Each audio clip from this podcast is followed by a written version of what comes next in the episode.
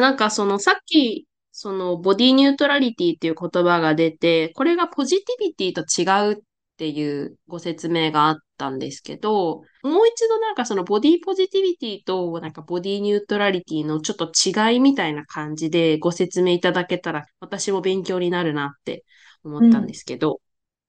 いろんな人がいろんなことを言っているので、何が正解かっていうのはわからないんだけど、私の理解としては、ボディポジティビティっていうのは自分の体を愛しましょうっていう活動なのね。どんな形でも、どんな色でも、どんなスキンのテクスチャーでも、自分の体を愛しましょうっていうのがボディポジティビティで、その後に生まれたのがボディニュートラリティで、どんな体も It's just body。いろんな体があります。っていう understanding、それを、うん、理解すること。なので、なぜボディポジティビティではなくボディニュートラリティの方をコンセプトとして私が持っているかというと、自分の体を愛するって難しい。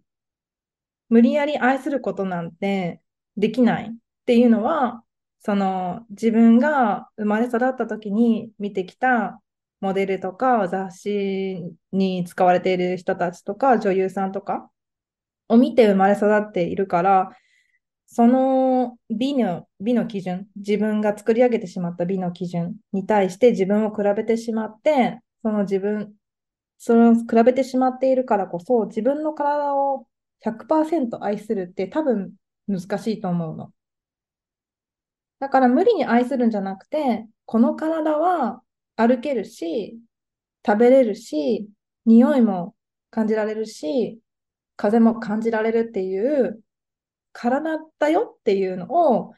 こう、もう一度こう振り返って理解していきたいなっていう、その体に対して、すごい肩なダイエットをして、あの、細くなったりとか、その、脂肪吸引したりとか、それをする必要は本当にあるのかとか、っていうこと。まとめて言うと、ボディポジティビティは体を愛する運動で、ボディニュートリティは体は体っていう理解。あすごい腑に落ちました。で、なんか、ボディポジティビティっていう概念を私も留学して知ってから、自分の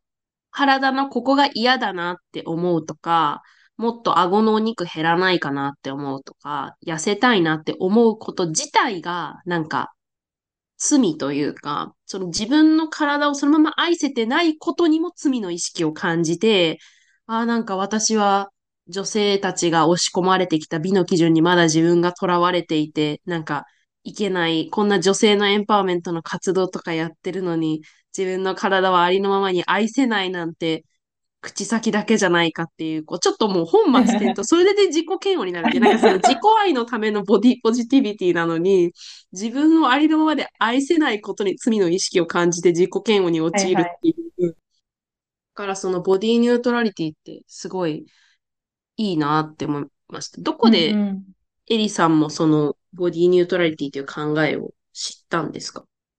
いろいろボディポジティビティとかセルフラブについて読んだりとか、SNS で調べていると、そういう言葉が飛び交ってきたのが、去年かな？で、その言葉の方が私もすんなり来るっていうか、すんなり取り入れられるというか、うん。私もその、ハエが飛んできた時に 例えばその、昔は、あ、もうちょっと痩せなきゃとか、今日ご飯あの、ご飯食べるのやめようとか思ってたんだよね。だけども今は本当にハエが飛んできたら、例えば太ももについて、すごくコンプレックスを持ってたからね。その、前はなんか嫌だなって思ってたけど、今は、太もも、ただの太ももじゃん。みたいなっていうふうに思えるようになった。うん。うん。ありがとうございます。その、エリさんの作品、ウェブサイトとかインスタグラムで見ていて、結構女性の胸とかお尻とか太ももっていう、あの、ものを対象にしてて、で、なんか、うん、フランスだとわかんないですけど、まだ日本だと一般的にこういう女性の体の部位って、ちょっとこうセクシュアルだったり、タブーの対象であるっていうものが、まだこう隠すべきものみたいなのがあると思うんですけど、こうやってそれをオープンに表現していくことで、なんかそれを見た人に、あるいは社会一般に、なんかどんな影響があると思いますか？うん、こっちで、あの、いろいろ、あの、お客さんとか、その見てきてくれた人と話をするときに、リアクションが結構違って、その、見た瞬間に、あ、見つけた私の体とか、あ、これお母さんだとか、これ妹だとか、その、自分の体を見つけてくれる人が結構多くて、それはすごく私にとってすごい嬉しい瞬間。あ、よかったと思って、その多様性、美にも多様性が欲しいって思っていたから、いろんな人のボディを作っていて、その人がそのシェイプを見つけるっていうのがすごく、私にとってはすごく素敵なモーメントで、で、もう日本だと結構、その、性的に見られるっていうのは本当に感じました。日本で活動していて、結構こう、うん、可愛いとか面白いねとかっていうコメントはいただいてたんだけど、その、それに対しての深いところでのコンセプトまで入っていけないというか、そこまでこう、ボディニュートラリティとかセルフラブについて関心がまだあんまりないのかなっていうことがあって、あとはその女性のそのヌードっていうのが性的に見られるっていうのが、その、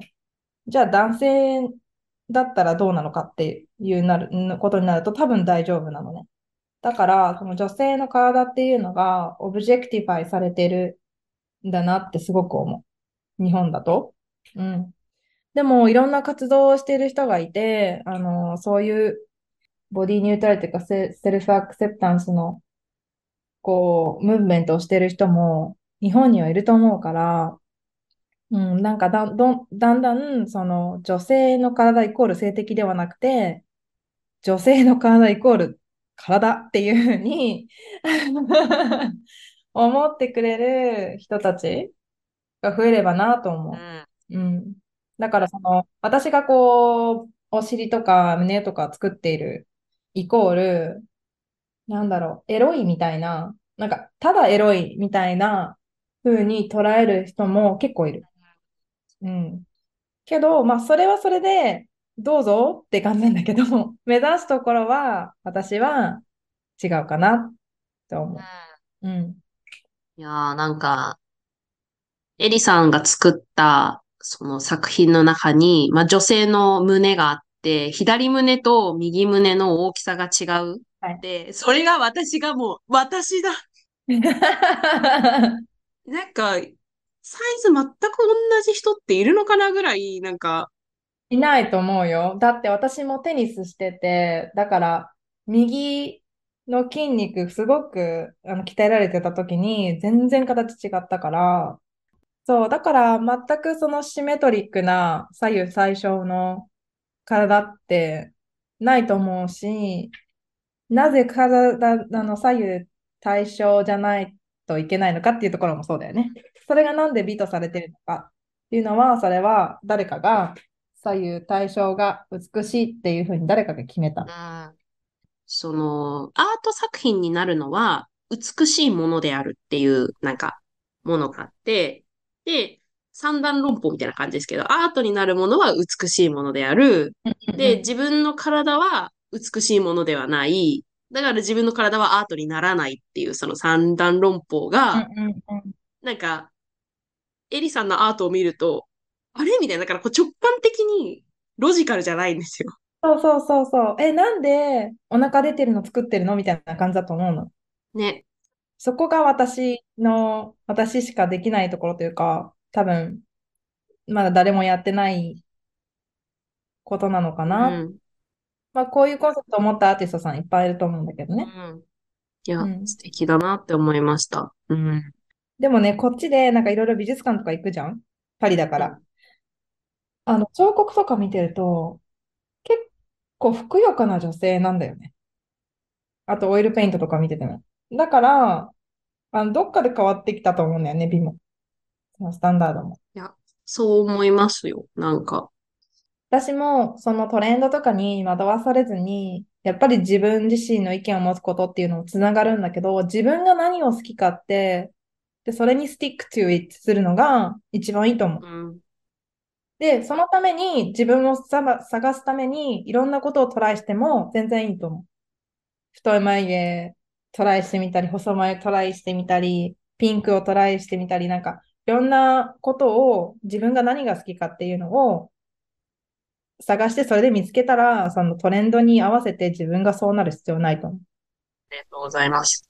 まあ、日本、少なくとも日本でタブーなのはその女性の体の部位だけじゃなくて、生理とか、あと、セックスとか、そういったものを作品にしていくみたいな今後の作品のこう広がりみたいなところで言うと、何か今考えてるものとかってあるんですか？今、私が思って、そのボディニュートラリティとかセルフアクセスタンスを通して、あの、体の形を主張とした作品も作っているんだけど、えっ、ー、と、 self discovery っていうのもテーマにしていて、っていうのは、うん、自分がどう感じるかとかについて、もっとあのオープンに話してもいいと思っていて、オープンに話すのと、あと education、sex education がもっとあるべきだなって思っていて、私はその女性を中心としたあのオーガズムを、えーと、形と色に合わせて表現し始めてます。っていうのは、すごくあのパーソナルな話になるんだけど、私が一番最初にバイブレーターをもらったのね。最初にバイブレーターを使ったのが30歳の時で、えっ、ー、と、友達にもらってプレゼントで。で、それでなんか、あ、自分の何を感じるかとか、どう感じるかって分かるようになって、その感覚がすごいパワフルだと。で、自分でコントロールできるっていうのがパワフルだ。で、自分が何が好きかって分かると、それをパートナーに伝えることもできるし、あの、コミュニケーションがもっと取れると思うのね。だから、あ あの片方の人が終わってそれで終わりではなくて、自分も私はこれが好きだっていうふうに伝えることができるっていうのと、オーガズムって本当にメンタルですごくあのヘルスベネフィットがいっぱいあって、メンタルにもいいし、よく眠れたりとか、ストレスの軽減になったりとかっていうベネフィットがたくさんあるのに、その話をオーガズムだからされてこないっていうのはもったいないと思って、でしかも女性、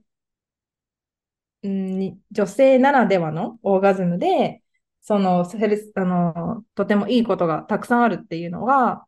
こう伝えられてないというか、タブーだから話されてないっていうのがなんかすごいもったいないなと思って、何か私の、まあ、陶芸で表現できないかなと思って作り始めたのが、ギルティープレジャーっていう作品のシリーズになってます。えー、かわいい名前ですね。なんかギルティープレジャーっていうと、なんかあの、うん、深夜に食べるナチョスみたいなイメージ。そうそうそうそう。悪いって思ってるんだけど食べちゃう。でもすごくいいよねっていう。すごい美味しいよね、深夜のナチョスみたいな。そうそうそう。でもみんなギルティーっていうふうにちょっと思う。うん思っちゃうのをちょっと変えていきたいなっていう意味も込めて、ギルティープレジャーにしてて、で、そうだね。あの、自分を、の体を理解したい人とかにすごいおすすめしたいのが、一人一台バイブレーターを 20歳の誕生日に みんな持ってほしいなってすごいよ。いや、お母さんと買いに行けばいいと思いますけどね。そう、そうそうそう。で、お母さんも、あの、知るべきだし、何がいいとか で、こっちだとね、あのー、セックストイの、あのー、ブティークがあって、えっ、ー、と、各店舗にある、各地域にあるんだけど、すごくオープンなのね。入りやすくて、で、男性の店員さんも女性の店員さんもいるんだけど、あのすごく優しい。例えば、その服屋さんにさ、入ってさ、ザラとか H&M 何でもいいんだけど、何、何を探しですかって聞かれて、ああ、えっと、トレーナー探してるっていうのって言いやすいじゃん。だけど、セックストイストアに入って、何を探しですかって聞かれて、すごい話しにくいと思うの。だけど、あの、すごい、あの、ウェルカムな感じで、ああ、これならここにありますよ。サイズはこれとこれで、みたいな感じですごくフランクに話してくれるから、すごい買いやすい状態なのね。で、なんか日本にもそういうあのストアがあるといいなって、多分もうまだもうあると思うんだけど、なんかそういうのが増えればいいなって思います。あの、うん。実は一個、他にもあるかもしれないんですけど、あの、ラブピースクラブっていうのが、ラフォーレ原宿に入ってて、あの、普通に洋服屋さん、なんか、アナスイかなんかの向かい側にあって、オープンで、そこはそのセックストイだけじゃなくて、あの月経カップとか、まあ、フェムテック関連のもの、あと書籍、結構フェミニスト書籍みたいなものとか、あとそういうプレジャートイみたいなもの、そういったものもあって、あの、パッと見、あの、プラザみたいな感じ。あの雑貨屋さんのプラザみたいな雰囲気で、こうカラフルでポップで、でも一個一個よく見てみると、そういう、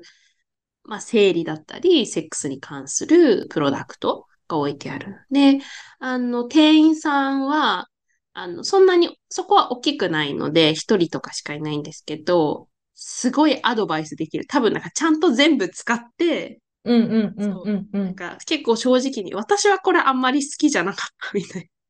なんか、えーじゃあちょっと日本帰った時に行ってみます。ぜひ、なんかそこうん。はすごいいいなって思いましたね。建物が、あの、の性質もあって、まあ、それこそ高校生ぐらいの女の子とお母さんが洋服とかを買いに来てて、さすがに親子でそのお店に入ってるのは見なかったけど、そのお店の前をう通過ん。はするから、なんかちょうっとでん。も視界に入って、かその私でも、やっぱりそういうセックストイがバーって並んでたら、ちょっとうってかびっくりするから、そのびっくりをだんだんこう、やっぱ減らして、見慣れれば減ら、減っていくから、なんかそれを日本人に体制を作っていくっていうのも結構大事かなってうん。思いました。まだ日本の多分そういうセックストイのお店は割とクローズドで、のれんの向こう側じゃないけど、こう、そうそう、18金みたいな風に書いてあるよね。うんうで、ん。多分、割と男性目線でデザインされてる店舗が商品が多いのかなって思っていて。それは思います。それはすごい思う。うんうん。あの、ダーメプロダクトっていうニューヨーク、アメリカかなの、あと、プロダクトがあって、バイブレーターなんだけど、そのバイブレーターの広告をニューヨークのサブウェイにしたいということで、こう、まあ、広告を出したんだけど、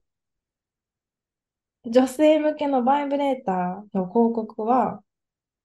広告しちゃダメですって言われちゃったの。でも、男性のバイ向けのバイアグラとかは、広告出してるのね。で、な、じゃあなんで、その、まあ、コンドームとか男性向けのセ、セックスについての、その、プロダクト、商品は広告できるのに、なぜバイブレーターを広告できないのかっていうので、えっと、裁判で勝って、裁判して勝って、広告を、あの、最後には載せたんだけど、なんかそういうあの歴史もあって、それが多分でもそんな最近じゃないのね、それが。いつだったかな？でもそんな昔でもないわけ。